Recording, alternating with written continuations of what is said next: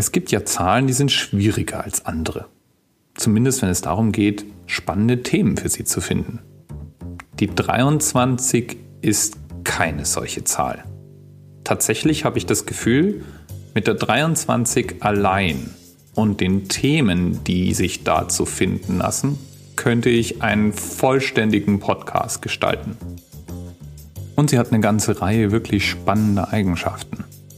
Zum Beispiel ist die 23 die Summe aus drei Primzahlen, nämlich der 5, der 7 und der 11. Und die 23 ist natürlich selbst auch eine Primzahl. Die zwei Ziffern, aus denen die 23 besteht, die 2 und die 3, sind ihres Zeichens auch Primzahlen. Und zählt man sie zusammen, ergibt sich die 5. Und die 5 wiederum ist auch eine Primzahl. Es primzahlt also enorm in der 23. Dadurch, dass die 2 und die 3 zusammen die 5 ergeben, ist sie natürlich, selbstverständlich, wie soll es auch anders sein, auch Gegenstand der Principia Discordia, dem heiligen Text des Discordianismus, der die 23 als eine der heiligen Zahlen der Eris, der Gottheit des Chaos und Discords erwähnt. Da kann ich mir vorstellen, dass du dich vielleicht jetzt Folgendes fragst. Hä? Discordi was? Keine Sorge, es gibt schon eine Episode dazu. Einfach mal Episode 5 anhören, die erklärt, worum es da geht. Jedenfalls hat die 23 ein paar echt interessante Effekte. Zum Beispiel gibt es das sogenannte Birthday-Paradox oder Geburtstagsparadoxon.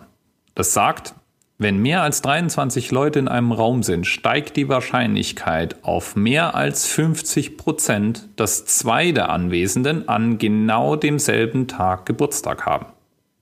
Die 23 war auch so günstig mathematisch gesehen, dass sie die Breite der sogenannten Arequibo-Message angibt. Was ist die Arequibo-Message? Die Arequibo-Message ist eine Nachricht, die wir 1974 über das Arecibo Radioteleskop in Puerto Rico ins Weltall geschickt haben.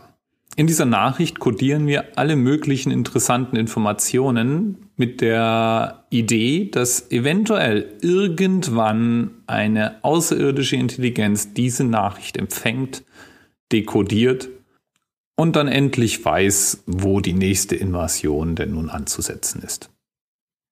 Vielleicht ist dir die 23 aber auch schon mehrere Male als obskure Referenz im Hackerumfeld aufgefallen. Also im CCC-Umfeld, im Internet, wenn man entsprechende Pamphlete liest und so weiter. Das kommt tatsächlich überwiegend von einem Film, einem deutschen Film aus dem Jahr 1998. Der Film trägt den Titel 23 Nichts ist so, wie es scheint. Und in diesem Film wird die auf wahren Begebenheiten basierende Geschichte eines KGB-Hacks erzählt. Und der Hauptdarsteller, naja, der hält die 23 für eine Art magische Schicksalszahl. Und jetzt wird's noch ein bisschen obskurer. Dieser Fimmel rund um die Zahl 23 trägt einen Namen. Und zwar nennt man ihn 23 Enigma oder 23 Enigma. Und dieser Begriff beschreibt den Glauben daran, dass die meisten Vorfälle, Ereignisse und Unfälle in irgendeiner Form auf die Zahl 23 bezogen werden können. Die 23 ist so spannend, dass sie in einer ganzen Reihe unterschiedlicher Geschichten auftaucht. Sehr bekannt ist darin Robert Shears Illuminatus-Trilogie. Na, kennst du den Begriff Illuminatus? Ja, die Illuminati hinterlassen natürlich auch gerne die 23 als Spuren ihres Schaffens. In dem besagten Film 23 ist es nichts, wie es scheint, es ist tatsächlich so, dass der Protagonist überall die 23 und Zeichen des Wirkens einer globalen Verschwörung zu erkennen glaubt. Psychologisch lässt sich das übrigens auch erklären als Folge von selektiver Wahrnehmung und Confirmation Bias. Also der Tendenz dazu, seine eigenen Ansichten zu bestätigen. Wir Menschen sind da verdammt gut darin, unsere eigene Wahrnehmung zu verzerren. Schönes Beispiel.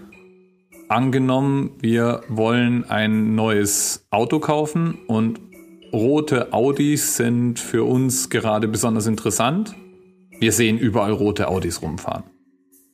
Als mein Sohn seine Trecker Bulldog Bagger Phase hatte, überall waren Trecker, Bulldogs und Bagger. Ich habe nie mehr so viele Bagger gesehen wie in dieser Zeit. Und das ist natürlich auch mit der 23 so. Du siehst also, falls du die 23 bisher für eine ordinäre Zahl vielleicht maximal als Primzahl wahrgenommen hast, da steckt so viel mehr dahinter. Und das macht mit Sicherheit auch diese Podcast-Folge zu einer ganz, ganz, ganz besonderen Folge. Wie viel öder wäre es da gewesen, wenn ich über die Chromosomen gesprochen hätte? Von denen es übrigens bei Menschen auch 23 Something terrible